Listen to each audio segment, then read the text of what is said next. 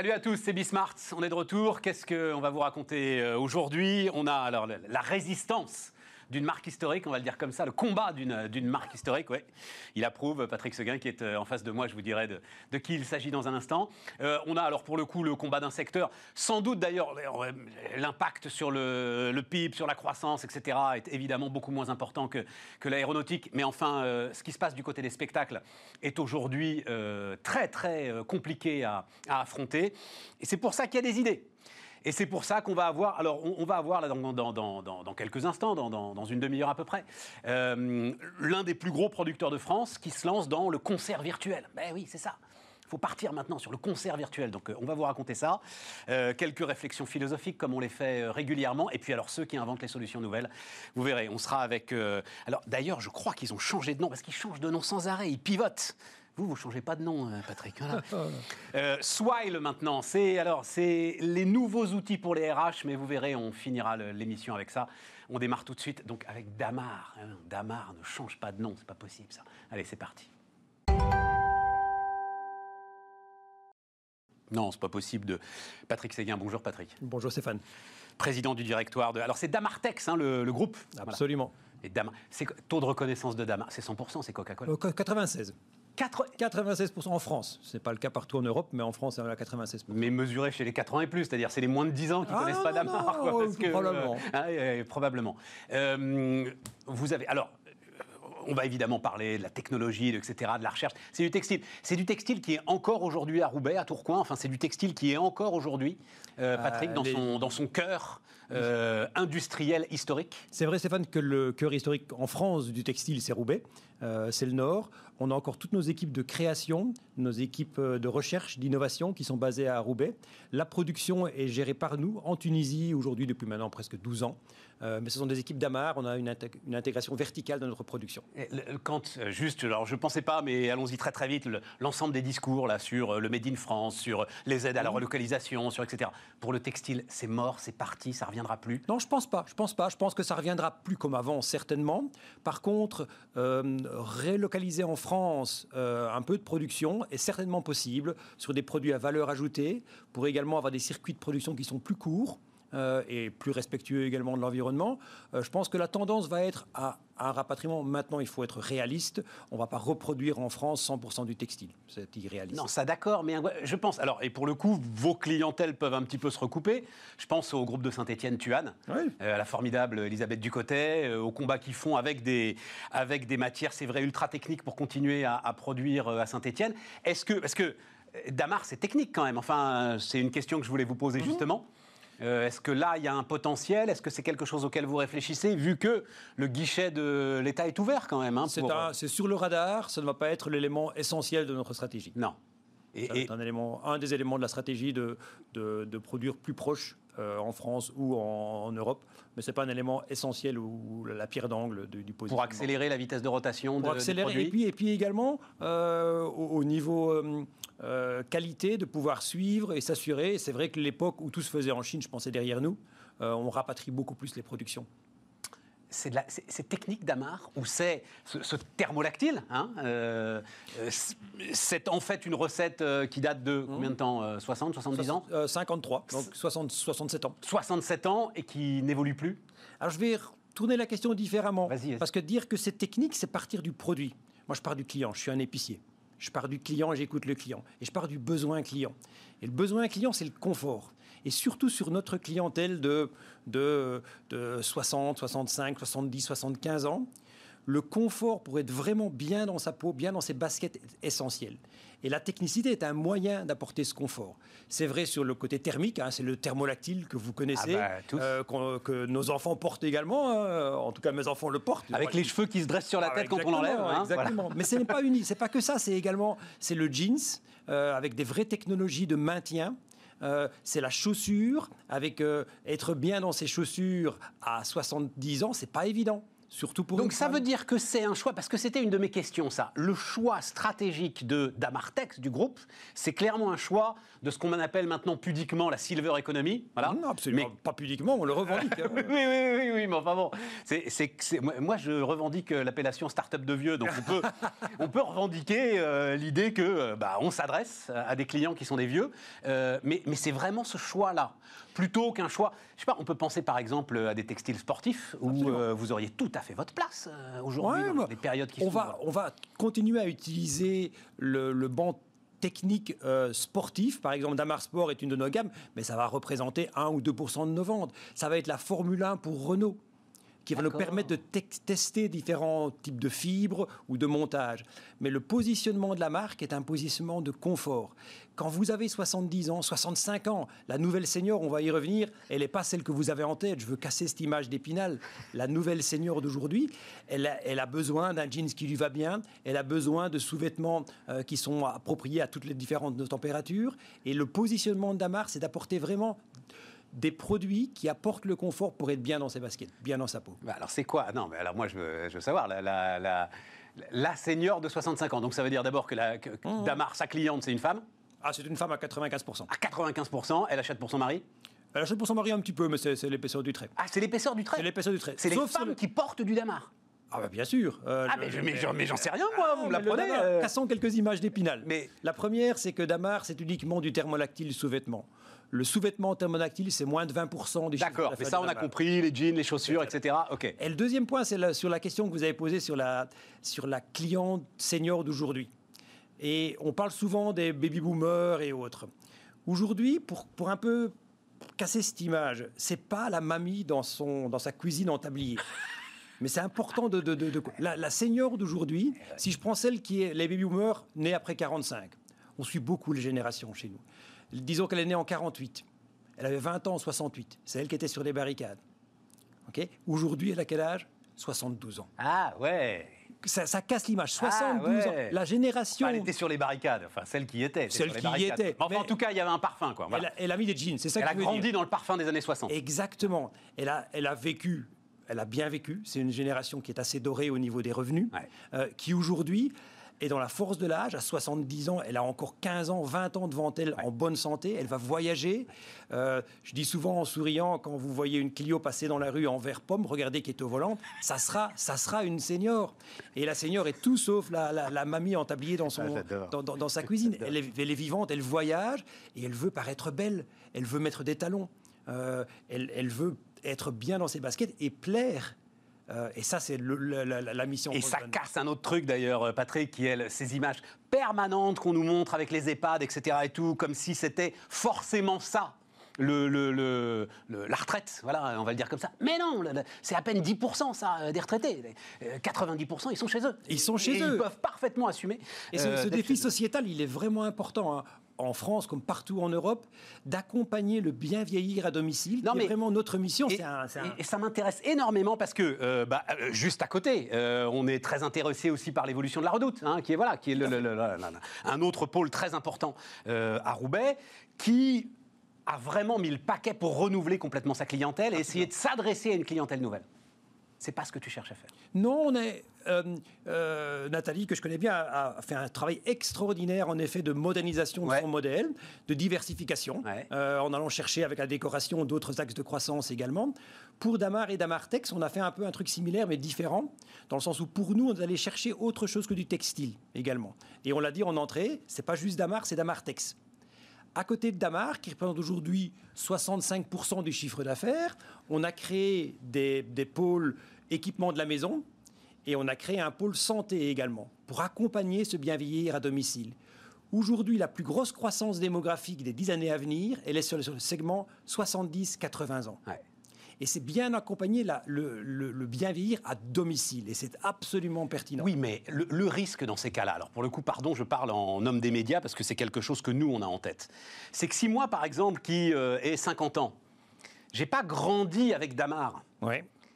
Et qu'est-ce qui vous garantit, te garantit qu'à un moment je vais me tourner vers Damar quand euh, mes 65 ans, mes 70 ans vont arriver? Ah, C'est tout le travail de communication qu'on doit faire pour l'instant. Et d'ailleurs, c'est un, clin d'œil. On, a pas, on a une campagne de télévision qui tourne pour l'instant sur tous les grands médias français. qu'on n'a pas vu, on est à voir dans les yeux, on l'a pas vu encore, j'aurais dû la faire venir, la, la partager. Une campagne qui est résolument moderne. Damar a été un des premiers diffuseurs en télévision dans les années 60. Ce qui a créé le froid moi jamais qui est resté dans les mémoires. Absolument. Depuis trois ans, chaque année, on revient en télévision et on va continuer. Maintenant, un homme de médias en face de moi, il sait qu'il faut retaper sur le clou très souvent. Tout le temps. Tout le temps. Communiquer, c'est répéter. Et communiquer, c'est répéter, exactement. Et on continue à retravailler le, le message pour que Damar reste pertinent pour ces nouvelles seniors, celles qu'on vise pour rentrer dans la marque, c'est 60-65 ans. Alors, mais ça nous amène sur ce qui se passe aujourd'hui. C'est-à-dire, là, euh, vous sortez donc d'une augmentation de capital. Absolument. Euh, qui s'est, euh, vous me disiez, très très bien passé, Patrick. En même temps, très largement sous-suscrit. donc, c'est un groupe coté d'Amartex, mais avec un flottant très réduit, c'est ça hein, Absolument. Je parle ton contrôle 15%. Voilà, 15% de flottant. C'est la famille Despatures qui possède aussi Somfy. Absolument. Et qui contrôle une grande partie du capital, qui a donc souscrit à cette augmentation de capital. Ça veut dire que vous avez traversé un choc très rude 195 boutiques, c'est ça? Oui, on a fait. Fermé aujourd'hui? Ah non, non, fermé aujourd'hui, oui, actuellement, oui, voilà, avec le confinement fermé. Fermé lors du premier confinement, fermé lors du deuxième. Absolument. Quand je regarde dans le rétroviseur, on se serait vu mi-mars ou fin mars, vous auriez eu en face de vous quelqu'un beaucoup plus inquiet. Euh, je crois qu'on a, on a tous subi ce premier confinement comme un vrai choc, avec un élément de stupeur. Euh, quand vous êtes un retailer comme ça, on voit le cash qui diminue de jour en jour. Euh, on est face à un changement de, de mode de consommation. Moi, j'ai souvent dit en interne que pour moi, la crise du Covid, c'était un accélérateur de tendance, accélérateur du digital, des modes de consommation. Donc, Damartex devait se réinventer et continuer à se réinventer. On a lancé un plan de transformation il y a maintenant un an et demi, qu'on a accéléré vu la crise du Covid.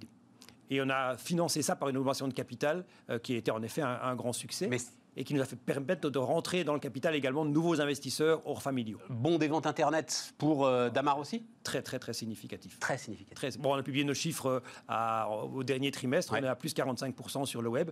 Pas uniquement sur Damar, on a huit marques dans le groupe. Et la croissance du digital, on va faire plus de 120 millions d'euros de chiffre d'affaires en digital cette année. On est un gros acteur du Sur, On l'a pas dit, hein, mais c'est 700 euh, millions d'euros de chiffre d'affaires. voilà, Damar. Tout à fait. avec magasin, vente par correspondance traditionnelle et digital, e-commerce qui va faire 120 millions cette année de, de, chiffre d'affaires et une croissance depuis maintenant 5 mois entre 40 et 50% de croissance sur l'e-commerce. Ça veut dire quand même deux choses là aussi sur euh, ce que tu appelles les images d'épinal. C'est un, d'abord les seniors, ils y sont bel et bien euh, sur le web, sur le net, et, ils, sont, et ils sont ultra réactifs. Et l'accélérateur de tendance pour nous sur le segment senior, sur la silver economy, il a été énorme parce que les seniors se sont retrouvés confinés à domicile, sans voir leurs enfants, petits-enfants, mis en place des, tablettes pour voir leurs enfants, commandes à distance. Euh, la croissance du chiffre d'affaires dans le monde de la silver economy est beaucoup plus important qu'ailleurs. Les millennials, ils étaient déjà sur Internet. Bien sûr, ils ont continué à croître. Par contre, la silver economy, elle a radicalement migré vers l'e-commerce euh, à l'aune de, la crise du Covid. Ça, c'est un point de bascule. Et en fait, il y a ceux qui étaient prêts, ceux qui n'étaient pas? Je, oui, et puis euh, la connaissance spécifique que nous avons de ce monde des seniors, euh, dans la, gestion de la sécurité sur Internet, dans de l'accompagnement. Euh, tous nos centres d'appel, on, on, le revendique, sont en interne. Parce que quand vous avez au téléphone une, une cliente de 72 ans en Auvergne, on ne va pas la servir avec un centre d'appel au Comores. Exactement, sans, citer de pays pour, le, pour les. On, doit être à côté, on doit la, suivre. Euh, Elle doit sentir d'ailleurs qu'on n'est pas loin, quoi. Exactement. Moi, j'ai un, message que je passe à tous mes salariés, c'est passer du temps au centre d'appel. On a la chance d'avoir dans le groupe 10 centres d'appel. On doit avoir 350 personnes qui supportent l'e-commerce comme la vente à distance. Même quand j'ai un des grosses décisions à prendre, un coup de blues, je vais une heure au téléphone. Ça vous remonte le moral, Stéphane, vous imaginez pas. Ah, mais si, Parce que cette cliente-là, elle est, elle, est, elle est passionnée, elle est passionnante, elle, adore le contact et elle est, elle est réceptive aux nouvelles technologies. Donc c'est pour ça qu'on se bat un peu pour changer cette image des seniors, parce que c'est un marché qui est juste passionnant. Euh, euh, tu as compris la fermeture du deuxième, euh, du deuxième confinement? C'est pas c'est pas évident. Je suis tout à fait conscient de la priorité sanitaire. Euh, maintenant, le premier confinement, c'était stupeur. Alors, on a été très radical. Dans ce second confinement, je pense que beaucoup de secteurs de, du spectacle, du restaurant, des, des, des, magasins ont adapté beaucoup de leur expérience d'achat. Euh, euh, et je pense, en tout cas pour l'instant, on plaide et on est au cœur de l'actualité pour une réouverture des magasins le 27, euh, le 27 euh, novembre. Avec, un, avec protocole sanitaire ah bah, C'est certain, on a fait, ça, ça, nous coûte beaucoup d'argent, mais on, et puis nos clientes l'attendent. C'est une jauge en magasin qui est supérieure à celle d'aujourd'hui. Euh, c'est des, des, des, protocoles en interne beaucoup plus stricts dans les, dans les, dans les cabines d'essayage. Tout ça, on l'a mis en place. Et rappelez-vous qu'on a une, on a une clientèle d'âge moyen de 65 ans donc qui est très sensible à la dimension sanitaire. Ah bah ultra euh, sensible. ultra sensible à cette dimension-là. Donc je pense qu'il faut prendre la crise sanitaire de manière très sérieuse. En interne, on le fait, dans nos entrepôts, nos centres d'appel au bureau, en magasin également. Maintenant, on va devoir apprendre à vivre avec ce nouveau monde. Euh, et euh, Dieu sait si j'espère qu'il n'y aura jamais de troisième confinement. Euh, il faut apprendre à vivre avec. Donc il faut mettre en place des protocoles, tels qu'on peut en voir parfois dans d'autres pays d'Asie du Sud-Est, pour être capable de réouvrir les magasins le plus rapidement possible. certainement. C'est quelque chose de durable. Enfin, en tout cas, c'est une leçon apprise et, on sera prêt finalement à se remettre en mode protocole sanitaire comme ça du jour au lendemain si jamais une nouvelle alerte devait venir Je, pense que la leçon que je tire des, huit derniers, mois, c'est le changement interne sur l'agilité. La première vague de, confinement, on a un peu subi les événements. Quand je regarde mes collaborateurs, mes, mes collègues au quotidien maintenant par rapport à il y a huit mois, l'agilité, la réactivité, la capacité à mettre en œuvre une idée en trois jours, elle a été multipliée par dix parce que les événements nous ont forcés à être réactifs. Donc je ne sais pas si demain on va s'adapter à une nouvelle crise, parce que je ne sais pas quelle crise va venir. Par contre, pour des sociétés qui ont 67 ans comme la nôtre, euh, développer cette agilité qui est native dans des startups euh, et dans des plus euh, jeunes sociétés était un élément clé. Et l'accélérateur que nous a offert le Covid pour travailler différemment est vraiment impressionnant on n'est plus la même société aujourd'hui qu'on l'était au mois de mars. Un de mes confrères a récemment là, ressorti une phrase de Charles Darwin que je ne connaissais pas, évidemment, euh, et qui est peut-être le meilleur symbole de cette crise. Les espèces qui survivent ne sont pas les plus fortes ni les plus intelligentes, ce sont celles qui savent s'adapter. Exactement, je connais la... Hein. et c'est sans doute le... Et on, travaille sur ça depuis... de cette crise. Hein, on, travaille sur ça depuis des années, mais la crise nous a permis ça. Euh, et ici, ce nouveau confinement, on a mis en place un drive piéton en magasin. Euh, on a chaque... Ça, à Lille, à Roubaix Tous nos magasins sont ouverts de 10 à 17 heures avec commande. Euh, ah, click and collect. Click and collect à l'Oreza, téléphone également. La cliente peut venir reprendre le produit. chaque magasin. C'est rentable ça? C'est pas rentable. C'est pas rentable. C'est pas rentable. Mais on maintient le contact avec le client. Et encore une fois, pour une cliente de, 65 ans, c'est un élément clé ce contact. Euh, chaque magasin a reçu le lendemain du confinement la liste de ses 100 meilleures clientes pour les appeler. Est-ce qu'on peut vous aider? Venez en magasin. Donc on a, on a, on a développé une agilité en, en, six mois, une capacité à inventer des formules qui n'existaient pas qui est impressionnante. Oui, mais là, ça, alors ça, Patrick, c'est super intéressant et super important parce que dans tous les discours qu'on entend là partout, il faudrait claquer des doigts pour passer au digital pour les, les, magasins de détail. Euh, encore faut-il l'avoir, la liste de ces 100 meilleurs clients. Ah Encore faut-il avoir le point de contact, l'adresse mail, un numéro de téléphone, quelque chose. C'est ça. Ça, ça, ça se fait pas comme ça. Ça, c'est la, force de Damar, qui est un acteur omnicanal hyper développé depuis, depuis 20 ans. Euh, en France, on est 40% en magasin, 40% en vente par correspondance traditionnelle et 20% en Internet. Sur, bon an, mal an, 300 millions de chiffres d'affaires en France. Euh, donc on est très multicanal depuis 20 ans. L'e-commerce, pas, c'est plus récent. Donc, cette, cette compétence interne de gérer un parcours client, et j'insiste parce que mettre le client au cœur, c'est pas juste un ah, slogan. compris ça. C'est une façon de, vivre au quotidien. La leçon a été euh, parfaitement, euh, mm. parfaitement expliquée, et je mm. pense apprise. Dernière question, il nous reste une grosse minute. Euh, capitalisme familial. Oui tu disais là au mois de mars, euh, tu serais peut-être même pas venu d'ailleurs. Voilà. là, quand on sait qu'on a euh, un actionnaire fiable, stable, qui a l'air insolide, on dort un tout petit peu mieux? Euh, on dort mieux. c'est un plaisir au quotidien d'avoir, de savoir que derrière, on n'a pas juste des reins solides, on a un entrepreneur.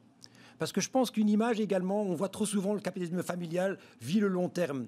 C'est pas vrai. L'entrepreneur familial, il est l'actionnaire familial, il est entrepreneur. Il est prêt à prendre des risques. C'est la chance que nous avons avec notre actionnaire familial. Je pense que c'est le cas de beaucoup de TI familiales. Il faut casser cette image de dire que c'est des, des boîtes qui restent sur leurs acquis.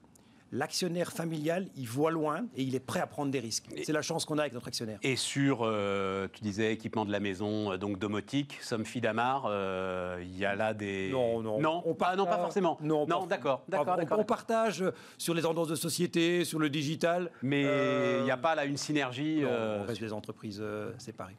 Patrick Séguin, le président du directoire de Damartech, c'était notre premier invité sur Bismart. Merci infiniment. Merci Stéphane. Ravi de cet entretien. On continue les amis. On repart les amis, on était avec euh, une, une marque historique en résistance et là on est avec un secteur alors euh, en résistance.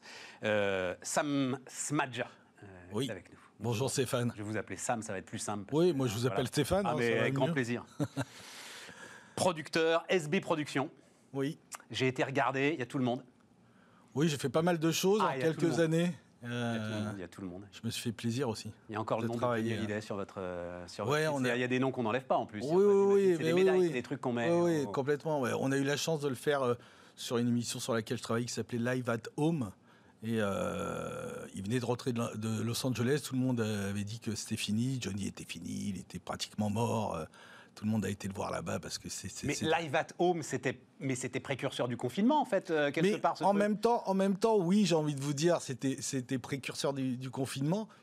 C'était pas le but j'ai à ça, j'ai vu ça live at home et je me suis dit mais alors ça c'est des trucs qu'il a fait pendant le confinement, type on a vu les Stones, on a vu enfin des trucs. Oui oui, Maroon 5, euh, Pharrell Williams avec euh, plus ou moins bien fait d'ailleurs. Écoutez, c'était un concept. En fait, on faisait ça dans une maison à Boulogne, chez le producteur en fait des live at home qui s'appelle euh, Serre Khalifa, qui est un ami que je salue s'il me regarde à un moment donné. Euh, on l'enverra, on l'enverra. Voilà. C'était une, association avec. Euh, oh, peut-être, pourquoi pas. une association avec Universal en fait, où tous les, les, gros artistes étrangers qui venaient en France faire de la promo pour leur album. Euh, ils nous proposaient des gros artistes. Hein. On était même étonnés au début euh, de recevoir euh, les Maroon 5 dans une maison à Boulogne. je ne sais pas si vous avez vu les images. Ils étaient un peu étriqués dans une maison en train de faire de la zik et tout. Mais c'était des très bons moments de musique. En tous les cas, on s'est régalé. Nous, Comment est-ce qu'on. Alors, c'est le sujet. après, on reparlera oui, du secteur. Oui, bien sûr. Mais si tu es là, Sam, c'est que vous allez donc, SB Productions, organiser le 20 décembre prochain euh, un concert de. Alors on dit Gims ou on dit Maître Gims Non, c'est Gims. Gims tout seul. C'est Gims, hein, tout seul aujourd'hui. Maintenant, c'est Gims tout seul. Euh, plateforme digitale. Donc la plateforme, elle s'appelle Geeks Live. Geeks Live. Et donc, moi, c'est ça mon sujet. Donc, euh, vous allez faire ça je crois que le plus spectaculaire qu'on a vu, c'était sur la plateforme Twitch, euh, où, euh, alors je ne sais plus quel était l'artiste, hein, un, grand artiste très très célèbre. il y en a, eu beaucoup là qui ont été faits aux États-Unis. C'est rentré dans les mœurs. Hein, aujourd'hui, euh, ils regardent des, concerts en, live streaming. Et ce sont des centaines de milliers de tickets qui sont vendus. Ah oui, oui, oui, oui c'est énorme, c'est énorme. Nous, on, en est aux prémices en fait. On ne sait pas encore. C'est une économie qui se réinvente en fait.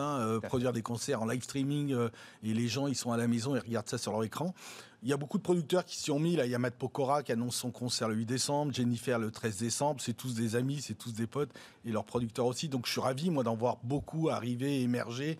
Euh, Donc c'est un ticket, c'est, euh, je crois que c'est 10 euros. Enfin, c'est 9,90 euros psychologique. c'est 9,90 Pour 9,90, on a droit à quoi? On a droit à ouvrir le feed?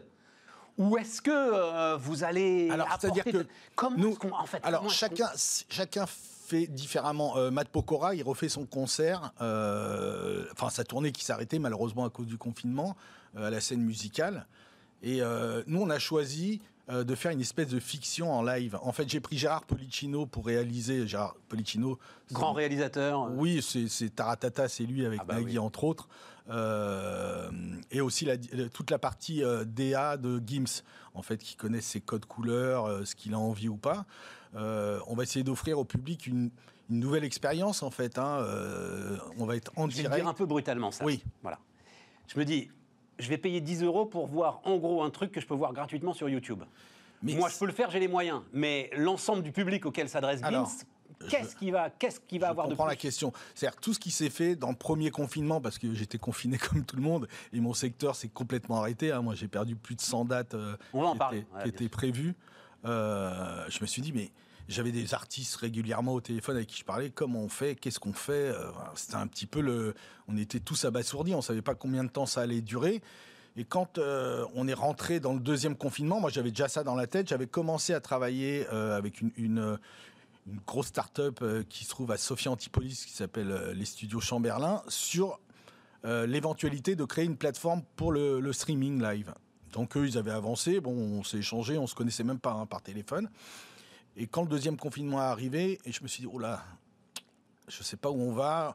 J'ai régulièrement aussi des intermittents qui travaillent avec moi depuis des années, qui sont des gens qui tournent à aller 3000 euros de salaire par mois, qui se retrouvent avec 1200 ou 1400 euros euh, parce qu'on leur a prolongé leur congé spectacle, le gouvernement a joué le jeu là-dessus, sauf qu'il leur manque... Mais ça divise leur revenu par deux, quoi. Voilà, qu'il faut dire. Euh, donc régulièrement, je dis, il faut que j'arrive à faire quelque chose. Euh, je ne vais pas rester les bras croisés, à venir à mon bureau pour rien le matin, en sens, je ne savais pas quoi faire, j'arrivais à mon bureau le matin, et j'ai creusé, j'ai creusé, j'ai appelé le manager de Maître Gim, j'ai dit, est-ce qu'il serait... Enfin, de Gims? Gims. Pardon. mais ça reste ancré, hein. mais c'est un maître. C'est un maître. Heureusement. C'est un maître, Gims. Et euh, il m'a dit ouais, ok, euh, j'en ai parlé, ils jouent le jeu, ils veulent le faire. Donc moi, j'étais un peu le premier à annoncer euh, ce concert en live streaming. Bon, tout le monde l'avait dans la tête, hein, mais après, ça s'est précipité d'un coup. Mais ça, il faut faire plus. Mais je suis en train de préparer une programmation. C'est ce que je dis à tout le monde. Non, mais moi, j'ai pas ma réponse. Ma réponse, c'est moi là, je vais payer 10 euros. ah, pardon. Si je, suis, du public de Gims, 10 euros, ça représente quelque chose. Bah, euh, et, pour ces 10 euros, je vais juste avoir Gims euh, en live comme ça sur mon écran. Non, non, non, non. Je sais pas. J'ai du chat, j'ai des échanges. Exactement, exactement. Euh, Gims va communiquer avec tous les internautes qui seront connectés le jour du concert sur une forme d'écran où il y aura des questions où lui répondra au micro. Euh, on ah, demande aux, ah bah mais oui, on demande, on demande aux gens de se filmer à la maison et de nous envoyer les vidéos de comment ils vivent cette expérience. Voilà. Euh, on est en train de réinventer un métier et moi, alors. On parle de pognon, on parle d'argent, et si tu vends 100 euh, 000 billets, ça va faire beaucoup. De... Mais j'en suis pas là, moi, aujourd'hui. J'essaye de refaire démarrer une économie qui est complètement à l'arrêt. On va pas faire un plan social pour tout ce métier, quoi. C'est pas possible. Euh, je ressors du matériel d'entrepôt, c'est des consoles son, euh, des micros, euh, de la lumière qui sont enfermés depuis 9 mois, plein de poussière. Je fais retravailler 25 intermittents entre les musiciens et les, intermittents, c'est 25 personnes pendant près de 3 jours.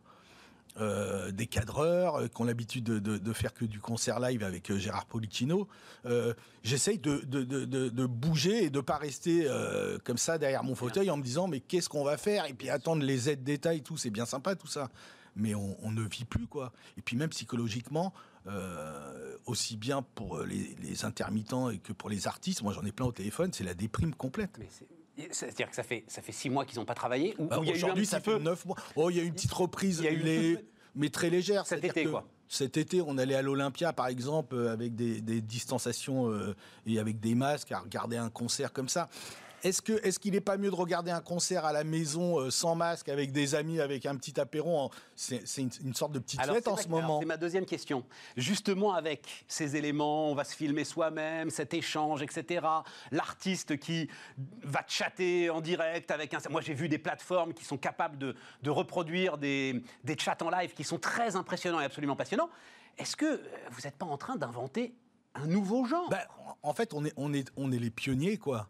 Et euh, on ne sait pas où on va. On, sait qu'on veut bien faire, qu'on veut, qu'on veut que les, les, les, les, pardon, le public qui est à la maison, on veut les contenter, on veut leur donner de la joie, on veut leur donner euh, un peu de bonheur, parce que moi, je vous dis autour de moi, c'est pas très joyeux en ce moment. Euh, mais, mais voilà, c'est les prémices, c'est tout nouveau. C'est comme les, plateformes de streaming quand elles sont montées au, au début, pour citer Deezer, c'est pas parce que ah c'est oui, alors c'est un partenariat avec Deezer, je l'ai pas dit. Ah ben moi j'ai bah, beaucoup J'ai travaillé quelques années euh, je suis un fan, je suis un, pour eux, Deezer addict. Et euh, il était automatique pour moi de les appeler dès que j'ai monté ce concept en disant qu'est-ce qu'on qu'est-ce qu'on peut faire ensemble? Donc ils jouent le jeu à fond.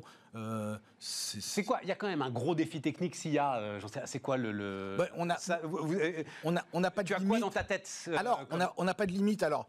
Euh, la force qu'on a, c'est qu'on a pris Vimeo euh, pour tous les flux Internet et tous les bandes passantes. Donc ça veut dire quoi? Tu peux supporter un million 500 000, un million de personnes. On est la plus grande salle du monde, en fait, en gros. C'est ça qui est intéressant. Et puis, et puis moi, ça m'excite hein, parce que du coup, euh, je suis resté à la retraite pendant six mois pratiquement. Hein. Je suis pas, je pas encore l'âge de la retraite, mais j'y arrive hein, comme tout le monde. Mais j'avais l'impression d'être un retraité à la maison à tourner en rond avec mon petit garçon euh, avec qui j'allais faire du vélo. Et là, je revis, je retravaille. J'ai un projet. Euh, j'en ai beaucoup qui sont en stand-by, mais on attend que les salles réouvrent. Comment est-ce que. alors, d'abord les aides d'État, enfin l'ensemble de ce qui a été mis en place. Est-ce que ça suffit si tu parles là au nom du secteur? Non, non. Il va y avoir des morts. Il y, en a qui ne se relèveront pas. Oui, oui, il y en a qui se relèveront pas. Euh, notamment dans les. Dans, enfin, je, vous prends une grosse boîte qui loue euh, du son et de la lumière. c'est ça. Euh, J'ai vu un reportage Ils ont, ils ont des échéances. mais voilà, ils ont, ça fait 20 ans qu'ils font ça. Ils sont obligés de renouveler leur matériel en permanence. Donc, ils ont des grosses échéances. Hein. ils, ils achètent pas ça comptant au cul du camion. Donc, c'est des crédits, c'est du leasing et ils se retrouvent alors à repousser parce que les banques aussi ont joué le jeu à repousser les échéances et tout. Mais à un moment donné, euh, euh, on est dans un entonnoir. Quand on va être, qu'est-ce qu'on fait? Qu'est-ce qui va se passer? Euh, Il y a des boîtes qui vont déposer le bilan, malheureusement, pur et simplement. C'est c'est une économie entière qui est touchée. Le monde du spectacle, il est, il est meurtri. Et puis, je pense que les gens, ils peuvent pas vivre sans culture. Non, mais ça, on est, d'accord. Là-dessus, il n'y a pas de problème. Mais est-ce que tu trouves, moi, est-ce que tu trouves qu'on a été trop dur euh, avec le, monde du spectacle, qu'on aurait pu euh, laisser un tout petit peu plus de marge? Alors, alors moi, je ne suis pas spécial, enfin, je ne suis pas médecin ni spécialiste de ça, mais enfin, de quoi je me rends compte, c'est que à chaque fois qu'on a ouvert des vannes comme cet été, on rentre à la rentrée, on repart en confinement parce que ça a circulé tout l'été.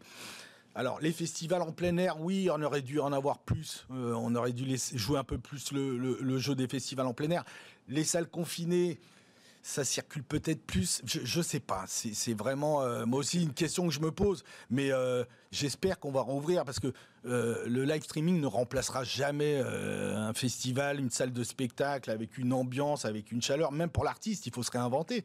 Jouer, jouer devant des écrans ou devant une ah, salle ah, vide. je te confirme que ça va être, pour eux, ça va être une sacrée épreuve.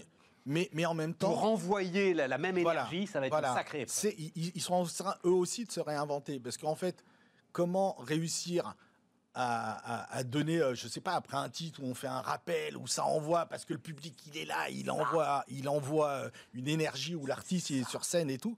Mais ça aussi, c'est un travail qui va se faire. Euh, les Américains, ils l'ont bien compris. Hein. Les Américains, ils envoient des, des fausses moi, je veux pas rentrer, de, c'est un peu kitsch pour moi. Mais non, mais regarde comment comment a fait le football Oui, ben voilà. Ils ont commencé, mais non, mais c'est très intéressant parce qu'ils ont commencé à nous donner à nous des sons d'ambiance.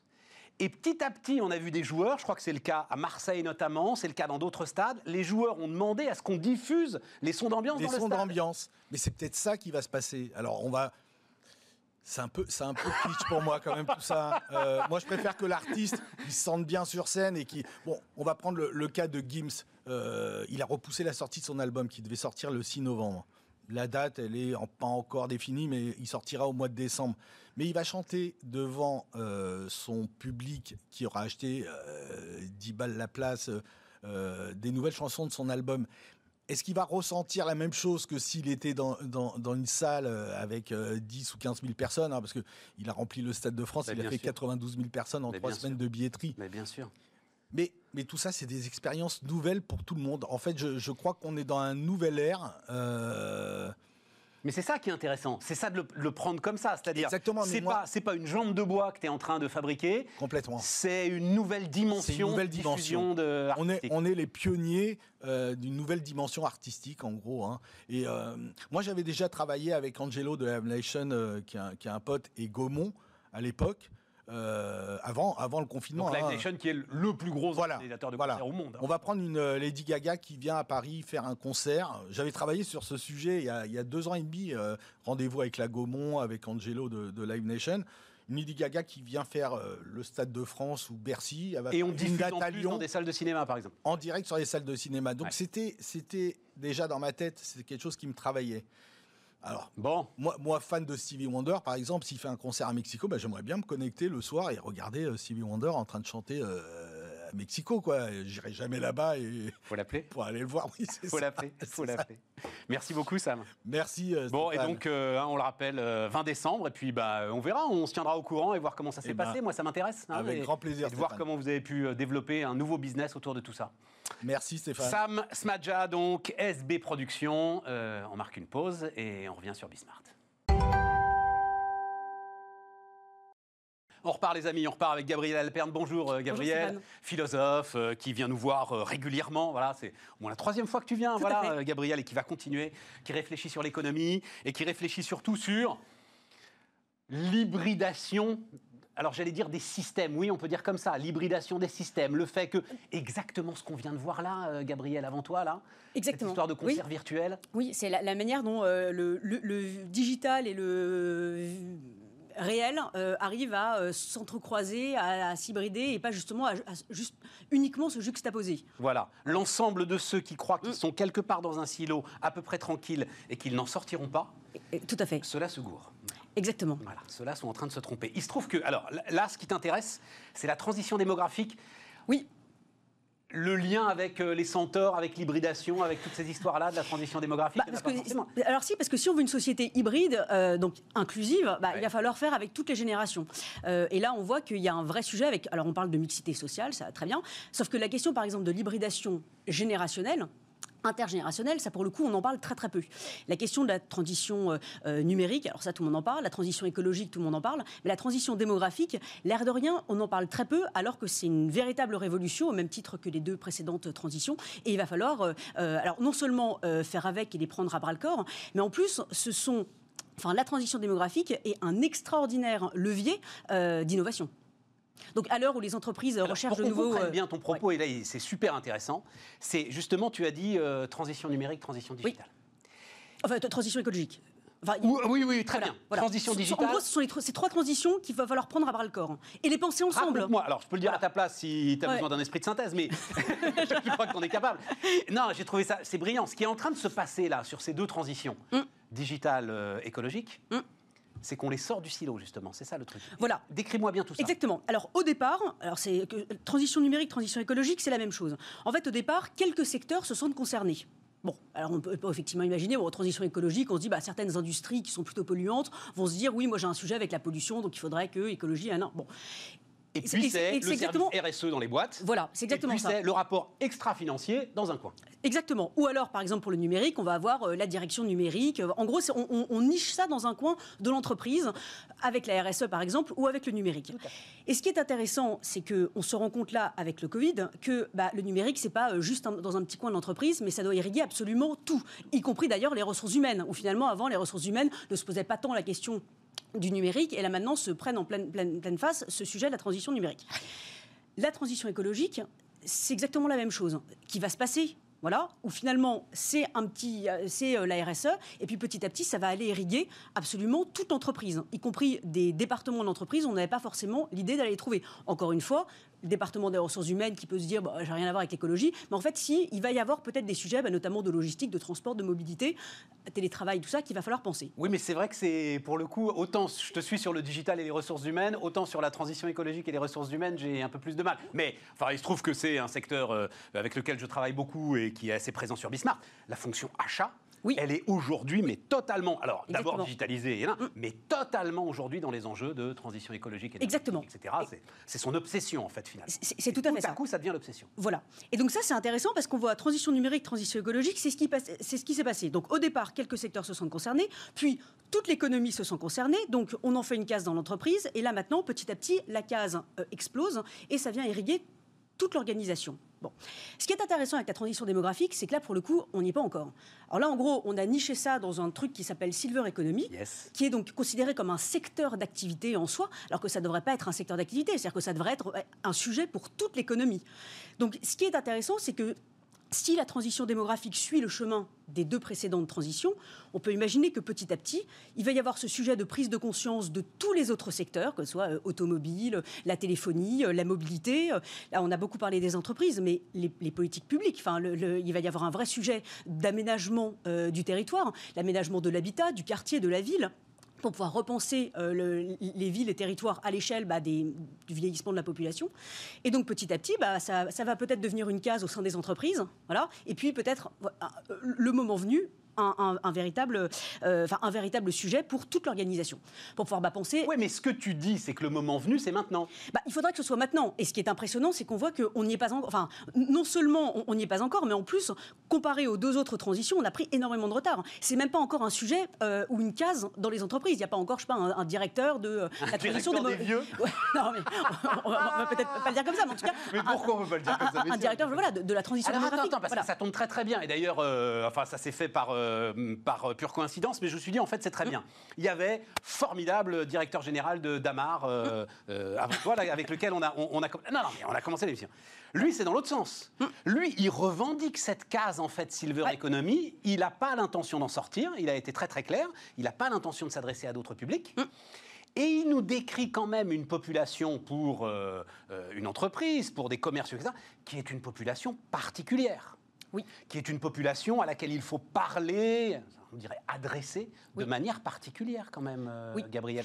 Donc ça, ça plaide quand même un tout petit peu pour une case oui, euh, oui, alors oui, mais, mais le problème, c'est qu'en fait, si on a du coup deux économies, en gros, une économie pour les vieux, une économie pour les jeunes, avec des produits, des services pour les vieux, des produits et services pour les jeunes, en fait, c'est terrible parce que là, pour le coup, en termes d'hybridation générationnelle, en fait, on est en train de penser la société en silo et donc, on va avoir en gros une société divisée en deux mondes, et donc d'où toutes les fractures qu'on peut imaginer, toutes les fractures générationnelles, et les, écarts immenses entre deux générations, enfin entre plusieurs générations qui finalement ne parleront pas la même langue, n'auront pas les mêmes repères, n'auront pas, pas, les mêmes voitures, les mêmes téléphones, les mêmes, n'habiteront pas dans les mêmes lieux, n'auront pas les mêmes meubles. Enfin, en gros, en gros, seront, seront dans deux mondes différents. C'est pas inévitable ça? Bah, enfin, je veux dire. à un euh, moment, euh, bah, je pourrais plus avoir les petites touches du téléphone ou l'écran tactile. Euh, j'aurais du mal à m'en servir. À un moment, je pourrais plus monter les escaliers. À un moment, enfin. Oui, bien sûr. mais, pas, mais euh, Oui, mais la chose, c'est qu'en fait, en gros, si on pense, euh, euh, si ces deux économies n'ont absolument aucun lien l'une avec l'autre, enfin, je veux dire, à la fin, il y aura absolument plus de. Oui, ça va être plus profond, en fait, que les exemples pratiques un peu bêtes Exactement. que maintenant. Voilà. Voilà. Parce qu'encore une fois, voilà, on n'habitera plus la même ville, on n'habitera plus. Enfin, voilà, en gros, c'est quoi on, va faire un, quartier de vieux, parce qu'en fait, on va imaginer tout un quartier d'aménagement urbain avec des bancs à un an. Donc, du coup, en gros, spécial personnes âgées, enfin, ce sera absolument terrible. Enfin, voilà. Donc, du coup, le, le sujet, pour ne pas avoir une juxtaposition de génération et avoir une véritable hybridation de génération, bah, il va falloir prendre le, sujet à bras le corps dès maintenant. Tu ne veux pas avoir une floridisation de l'ensemble du monde développé Parce que je ne sais pas, je suis jamais allé, mais on nous raconte beaucoup que la Floride, c'est un petit peu ça. Eh ben. euh, voilà, par, euh, par certains côtés. Mais là, il y a un sujet quand même, et c'est pour ça que euh, sans doute y as pensé, Gabriel. C'est ce sujet autour du confinement des seniors, oui. autour duquel on tourne là et on n'ose pas. Et voilà, ce sont les plus fragiles, machin. Et donc, euh, moi j'entends, je lis, on est en train de paralyser en fait l'économie entière mm. parce qu'on ne veut pas confiner les seniors. Mm. Alors, moi, pour le coup. Ça plaide pas dans ton. C'est-à-dire qu'on veut les intégrer et continuer à les intégrer à la cité. Oui, alors, euh, c'est sûr que, oui, maintenant, euh, parler d'hybridation générationnelle, on va dire, bon, bah, ça paraît complètement euh, à côté de la plaque, parce qu'au contraire, il faudrait totalement séparer. Enfin, voilà, oui, d'accord. Sauf que, enfin, je veux dire, on va pas être toute la vie avec le Covid. en tout cas, je ne l'espère pas. Et donc, là, pour le coup, il s'agit quand même de penser à 10 ans, 15 ans, 20 ans, pour pouvoir adapter, commencer à adapter les choses dès maintenant. Mais effectivement, pour le coup, c'est un vrai sujet. même tout le, coup de projecteur qui a été mis sur les maisons de retraite, enfin, on peut plus penser les maisons de retraite telles les EHPAD, pas sur les. Mais justement, oui. pas tout, c'est ce dont on parlait aussi. Mais pour le coup, il va falloir entièrement les repenser pour pouvoir faire en sorte que les publics puissent se rencontrer, que euh, pourquoi pas. Alors encore une fois, maintenant, ça paraît complètement décalé, mais dans 10, 15 ans, pourquoi euh, faire des incubateurs de start-up, on met tous les jeunes ensemble? Pourquoi finalement pas euh, euh, hybrider euh, les maisons de retraite, les incubateurs de start-up Pourquoi pas d'ailleurs les musées, les expositions de peinture Enfin, en gros, pourquoi mettre tous les trucs dans des cases? Du coup, on sépare les publics. Alors que si on pense les, des lieux en mode multi-usage, multi-service, multi-génération, là, pour le coup, on va pouvoir véritablement construire une société hybride. Alors, tu as, dit un mot, il nous reste trois minutes, ça va. Tu, as dit un mot sur les politiques publiques. Pour le coup, et, alors je réfléchis, je dis, oui, quand même, ils en parlent beaucoup. Oui, ils en parlent, mais en fait, ça donne tout à fait raison. C'est-à-dire, notamment, cette fameuse question de la quatrième branche de la sécurité sociale, le financement de la dépendance. Tout le monde en parle. Concrètement, il ne se passe rien. Et concrètement, l'ensemble des sommes qui sont assez régulièrement allouées, alors euh, ça devient technique, hein, mais euh, vous savez sans doute que la, CRDS, par exemple, hein, cette petite cotisation qu'on paye en plus, le Covid est en train de changer les choses, mais serait arrivée à extinction là dans quelques années. On va continuer pour justement ça finance euh, l'ensemble de, ce pourquoi tu plaides. Mm. Et puis tu la vois, bah non, on l'attribue à autre chose, bah non, on l'attribue à autre chose, bah non, on l'attribue à autre chose. On, attend ce grand plan. Est-ce que, oui, mais est-ce que euh, la question que tu poses, c'est pas toute la difficulté du temps de la vie, enfin, du temps de la prise de décision et du temps de l'effet des décisions qu'on prend? C'est des décisions lourdes que tu demandes, en fait, mais qui ont des effets très diffus dans le temps. Et en fait, on, verra l'efficacité de tout ça dans 10 euh, ans, 15 euh, ans. Oui, mais alors du et coup... Ça, les responsables, bah... alors, Mon successeur le fera. Alors oui, il y, a, il y a ça, mais en fait, je pense que surtout le problème, c'est qu'en fait, j'ai l'impression que les, décideurs publics ont un peu découpé le, leurs électeurs, bah, de la même manière que les marchés le font avec leurs consommateurs. Enfin voilà. Et donc en fait, c'est bah, par catégorie. Et alors, ce qui est terrible, c'est que quand on voit les, programmes politiques, que ce soit au niveau national, local, voilà, en gros, il y a un truc pour les vieux, il y a un truc pour les jeunes, il y a un truc pour les artisans, un truc pour la culture. Hein, Gabriel. Oui. C'est les vieux qui votent. Oui, mais, mais du coup, le truc, c'est que le fait d'avoir un, programme politique qui est en gros divisé par catégorie ou par case, bah, de ce fait, on n'arrive absolument pas à, inclure euh, bah, à, hybrider euh, les uns les autres. Si on fait un truc pour les artisans, un truc pour la culture, un truc pour les vieux, un truc pour les jeunes, encore une fois, on ne pense pas la société ensemble. Et du coup, l'air de rien. Et on n'a pas de bah, projet collectif. Et on se rend responsable de, de, de, créer des fractures. Du coup, ces mondes-là ne se parlent plus. Non, c'est absolument passionnant. Et, pendant que tu dis ça, pendant que je te, lance cette phrase euh, qui est une espèce de, lieu commun de la politique, ce sont les vieux qui votent, je pense à ce qui s'est passé aux États-Unis. Euh, tout à coup, euh, le vote par correspondance. Tout à coup, des publics qui n'auraient jamais eu l'idée de voter, qui vont se mettre à voter. Je vois que ce débat arrive chez nous et que beaucoup essayent de le refermer avant même qu'on l'ouvre alors que euh, bah, c'est peut-être justement un, levier pour euh, aller dans le sens que tu décris. Exactement. Après, c'est sûr que ça va poser une question à un moment donné euh, démocratique, institutionnelle, parce que si c'est la loi de la majorité, enfin pour, pouvoir obtenir les suffrages, c'est le plus grand nombre. Si le plus grand nombre est âgé, bah, pour le coup, ça veut dire quoi? Ça veut dire qu'on fait toujours un programme politique adressé aux personnes âgées, ou est-ce qu'on pense Enfin, ça, pose de vrais sujets institutionnels, politiques, démocratiques qu'il faudra traiter, mais bon, le, le jour venu. Merci Gabriel. Merci beaucoup. À bientôt, Gabriel Alperne. Donc, et euh, la prochaine fois, on parle euh, fake news. Avec plaisir. des, propos qui me passionnent absolument. Gabriel nous dira qu'on en a besoin. Mais c'est toujours cette histoire d'hybridation. Euh, les amis, la dernière partie de Bismart, c'est tout de suite. Donc on termine. alors, Loïc, c'est Loïc Soubéran qui est avec nous. Bonjour Loïc. Bonjour Stéphane. Loïc Soubéran, c'est un entrepreneur, on dit, à une époque on disait serial entrepreneur. Serial entrepreneur, oui. Oui, oui. Bah, euh, second time entrepreneur aussi. Oui, mais alors, à, chaque fois, alors le, truc quand même, c'est que, euh, donc, euh, la première boîte que tu as montée, Loïc, c'était, j'ai jamais su d'ailleurs si on disait TEDS ou TIDS. TIDS. TIDS. C'était dans le domaine de la pub La pub, ouais. Pub vidéo sur Internet. Pub vidéo sur Internet, pub digitale, etc. exactement. que tu as revendu donc Les encarts publicitaires que vous voyez dans les articles de presse, notamment. C'était notre grande, grande spécialité. C'est-à-dire que. Alors, mais on peut en dire un mot de ça, parce ah que ben. c'était quand même très intéressant, et puis on a un peu de temps. contextualiser, c'est-à-dire vous avez eu ce, cette vision de génie de dire à un moment les bannières qui nous explosent à la figure, euh, les gens vont on plus supporter. Peut plus, déjà. Et puis surtout, on, a été les premiers à dissocier le contenu vidéo de la publicité vidéo. C'est-à-dire qu'avant euh, TIDS, euh, les seules publicités vidéo que vous aviez, c'était sur euh, YouTube, Dailymotion, bref, des, des, sites de vidéo.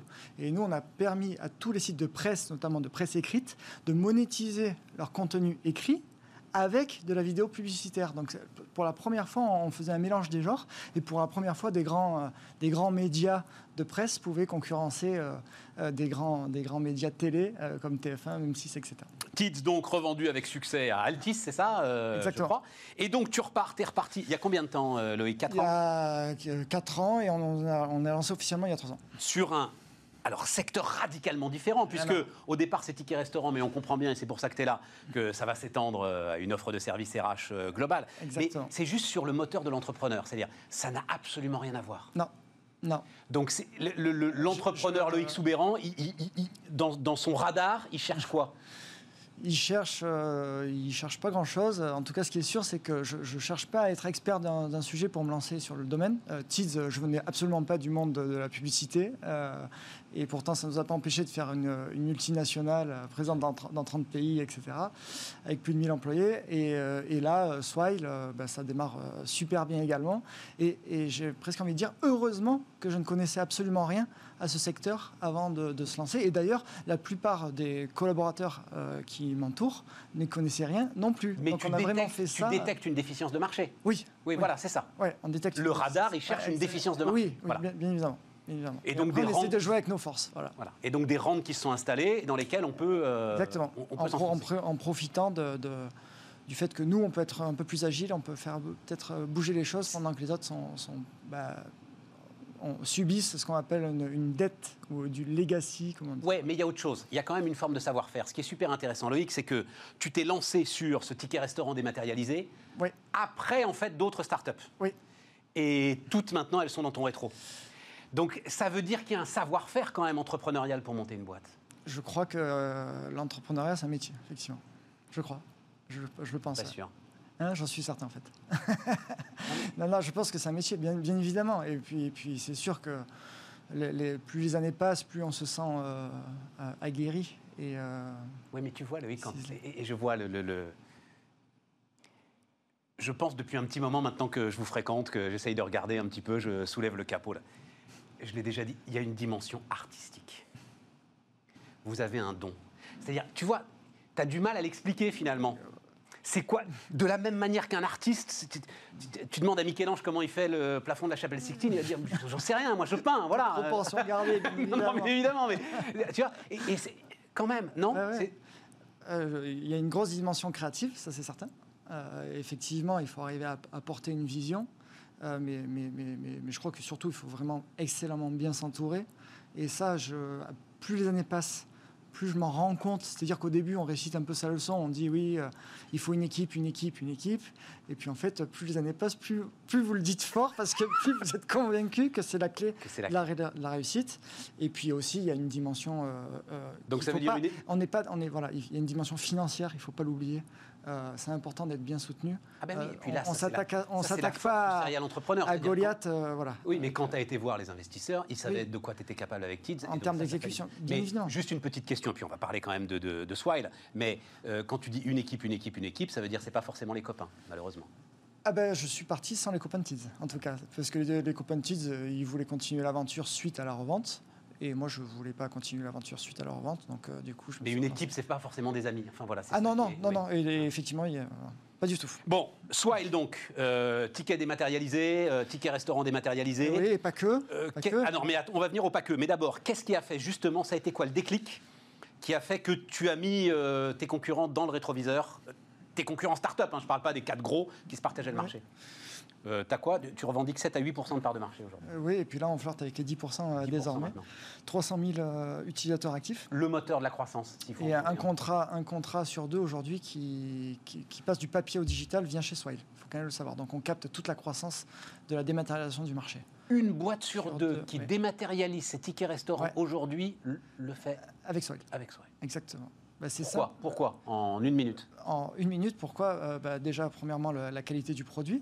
Donc on a, des, on a beaucoup plus de fonctionnalités, on, on, a, on offre une expérience euh, client euh, euh, peut-être beaucoup plus, beaucoup plus profonde, on va dire, puisque notre carte ticket restaurant, typiquement, elle permet de payer au-delà du plafond légal. Vous savez que le, le premier, ça a été le premier pari, ça. Ça, c'était le premier pari. De se mettre sur une carte, c'est Mastercard, c'est ça, hein, voilà. De se mettre sur une carte où il n'y aurait pas besoin. De, déjà le réseau. Pour le restaurateur, voilà, le réseau est là, le, restaurateur n'a pas besoin de s'équiper, etc. Non seulement le réseau est là, euh, donc on a le, meilleur réseau du marché. Mais en plus de ça, on permet, euh, on n'est pas limité dans l'usage, euh, contrairement à ce qui peut se passer par ailleurs. Et, on a, on a eu une, expérience, si vous voulez. On, met le client au centre de tout. on a un produit extrêmement abouti, on a très très peu de retours clients. Et donc vu qu'on a très peu de retours clients, ben, à chaque fois qu'on en a un, on peut se jeter dessus pour lui répondre en moins d'une seconde, parce qu'on l'attend en fait, ce retour client. Et donc forcément, les clients se sentent choyés. Euh, et, ça crée énormément de fidélité. Euh, et, je crois que c'est ça qu'attendent les gens aujourd'hui. C'est-à-dire qu'on est, on habitué, nous, en tant que. Euh, dans notre vie de tous les jours, de citoyens de tous les jours, à avoir que des outils ultra performants dans un monde B2C, on va dire. Et dès qu'on arrive dans un monde B2B, c'est la catastrophe absolue. Quoi. Et ben, enfin, on retrouve du B2C dans un monde B2B. Et je crois que c'est un peu ça la clé de la réussite ligne de force très très importante de ce qui se passe dans les entreprises aujourd'hui. Le client B2B veut être traité comme il l'est en B2C. B2C, exactement. Exactement. Et, donc, toutes les fonctions achats là-dessus. Euh, toutes les fonctions achats, et puis voilà, et on le sent côté euh, justement RH, euh, c'est une lame de fond incroyable. On, on parle aujourd'hui, on parle d'expérience client, mais on parle d'expérience employé, d'expérience collaborateur. C'est parce qu'on considère que c'est exactement pareil. Et c'est même, même pas exactement pareil, c'est qu'on considère qu'en mettant l'employé, en lui offrant une expérience impeccable, mécaniquement, il sera en mesure de proposer une expérience impeccable au client. Et donc, là maintenant, commencer par le acquisition donc, alors pour le coup d'une brique qui s'appelle brique. C'était la brique qui nous manquait. la brique qui manquait sur l'engagement salarié. Oui. Oui, ben, on avait déjà notre, notre super carte, la, carte ultime qui permet de regrouper tous les avantages salariés. Donc, euh, on parlait des tickets restaurants qui étaient notre activité historique, mais on y a ajouté les tickets cadeaux et les tickets mobilité aussi. Et en fait, tout ça, c'est regroupé sur une seule carte. Ça, c'est déjà une innovation assez euh, majeure. On est la première carte à faire, à, faire ça. Mmh, nul, j'ai reçu un de tes concurrents euh, là-dessus il n'y a pas très longtemps. J'aimerais bien l'avoir maintenant. Il espère la sortir. nous, c'est live. Bon, d'accord. Et, euh, euh, et, maintenant, donc, la brique RH. Et la brique RH, voilà. Donc, on a une, une application qui permet de jouer sur, de renforcer les liens entre collègues en jouant sur les différents leviers d'engagement. On parle beaucoup d'engagement quand on parle d'employés. De, euh, jouer sur la reconnaissance, jouer sur la cohésion, euh, jouer sur la communication interne. Comment est-ce que vous faites aujourd'hui quand euh, il y en a un qui est en télétravail à Bordeaux, l'autre qui est à Paris et le troisième qui est à Lille? Comment est-ce qu'on fait dans ce, monde d'hybridation des, modes de travail où ben, finalement, dans un monde où je crois que ben, cette crise sanitaire nous amène à penser qu'il y a quand même un avant et un après euh, Covid et que le 100%, tout le monde 100% au bureau en même temps, simultanément, c'est fini. C'est fini. fini. Donc, quand on est RH, à un moment donné, quand on a compris que la performance sociale, c'est le moteur de la performance économique, comment est-ce qu'on fait en sorte de, de, créer, de maintenir du lien entre tous ces collaborateurs-là? Ben, On y répond avec une application permettant d'accompagner les collaborateurs du matin au soir euh, dans toute leur vie d'équipe. D'accord? Et ce qui est très fort, parce que c'est l'obsession des RH, ça, hein, ce que tu viens de décrire, là, tu le sais très très bien. Mais en même temps, ils veulent pas non plus sursolliciter euh, l'ensemble de leurs équipes, parce qu'à un moment, les gars vont plus, enfin bon, voilà, répondre. Et donc là, ce qui est très fort, c'est que c'est euh, en même temps que les tickets restaurants. Enfin, exactement. En fait, c'est pas un outil en plus. on unifie toute l'expérience. C'est-à-dire qu'on part du principe que les personnes qui vont ouvrir leur téléphone pour regarder leur solde de tickets restaurant ou de tickets cadeaux euh, et venir paramétrer leur compte par la même occasion, vont euh, également pouvoir voir ce qui se passe dans leur équipe au, quotidien, puisqu'on a des fonctionnalités permettant de célébrer, célébrer les, réussites personnelles, les réussites professionnelles. Quand il y a des anniversaires pro, perso, ça, parle beaucoup à, tout le monde. Ben nous, déjà, on, le dit aux gens, tiens, c'est l'anniversaire d'un tel, tiens, ça fait trois ans qu'il est dans la boîte. Et puis, déjà, célébrons, et ensuite, organisons une cagnotte. Une cagnotte, c'est un enfer à gérer euh, quand, on est, quand on est dans une boîte. Il faut faire tourner l'enveloppe. Il y a de chouettes applis. Non, non, non, non, on ne peut plus tourner l'enveloppe. Ah non, non, non, il y a de chouettes applis. Comment vous prévenez les 40 personnes Comment vous, leur envoyez des mails enfin, ah aujourd'hui, comment elles s'appellent Voilà, donc vous envoyez 40, enfin vous, vous, devez mettre 40 destinataires. Nous, vu qu'il y a déjà toute l'équipe qui est euh, renseignée, en trois clics, clic la clouc, votre cagnotte elle est faite. Et clic la clouc, Loïc, Loïc, Loïc, il reste une minute. Il reste, une minute. Oui le, pari que tu as pris d'un réseau euh, bah, justement euh, ouvert, là, avec de toute façon l'explosion du travail, on ne sait pas ce que sera demain et tout, mais forcément, il y aura davantage de télétravail. Pour le coup, c'est le, pari gagnant que tu n'anticipais pas, j'imagine, quand même. Pas à ce point-là. La, cohésion, on l'anticipait un petit peu. Par contre, effectivement, ce qu'on avait un petit peu oublié, c'était la mesure. Comment est-ce qu'on mesure tout ça? Et c'est d'où l'intérêt de, de s'être rapproché de la société BRIC, qui maîtrise parfaitement ce sujet de la mesure de l'engagement. Comment est-ce que je vais prendre le pouls des collaborateurs euh, quand ils arrivent dans la société au quotidien, là en ce moment même, euh, Dieu sait que c'est important, tous les jours venir euh, savoir si ça va, si ça va pas, être capable de... Et faire ça en passant par les tickets restaurants les tickets restaurants est une voie d'y arriver, effectivement. non, mais c'est, ben voilà, mais oui, oui, oui, non, mais c'est important. Parce qu'en plus, elles sont sursollicitées ces directions RH. Hein, par, vous êtes très très nombreux hein, aujourd'hui, justement, à inventer l'ensemble de ces outils. C'est sans doute une force que de pouvoir euh, tout La force, c'est qu'on se base sur 10 000, euh, sociétés déjà clientes. Loïc Soubéran, donc, le fondateur de Swile, qui était notre dernier invité sur Bismart. Demain, c'est Aurélie Planex. Et nous, les amis, on se retrouve lundi.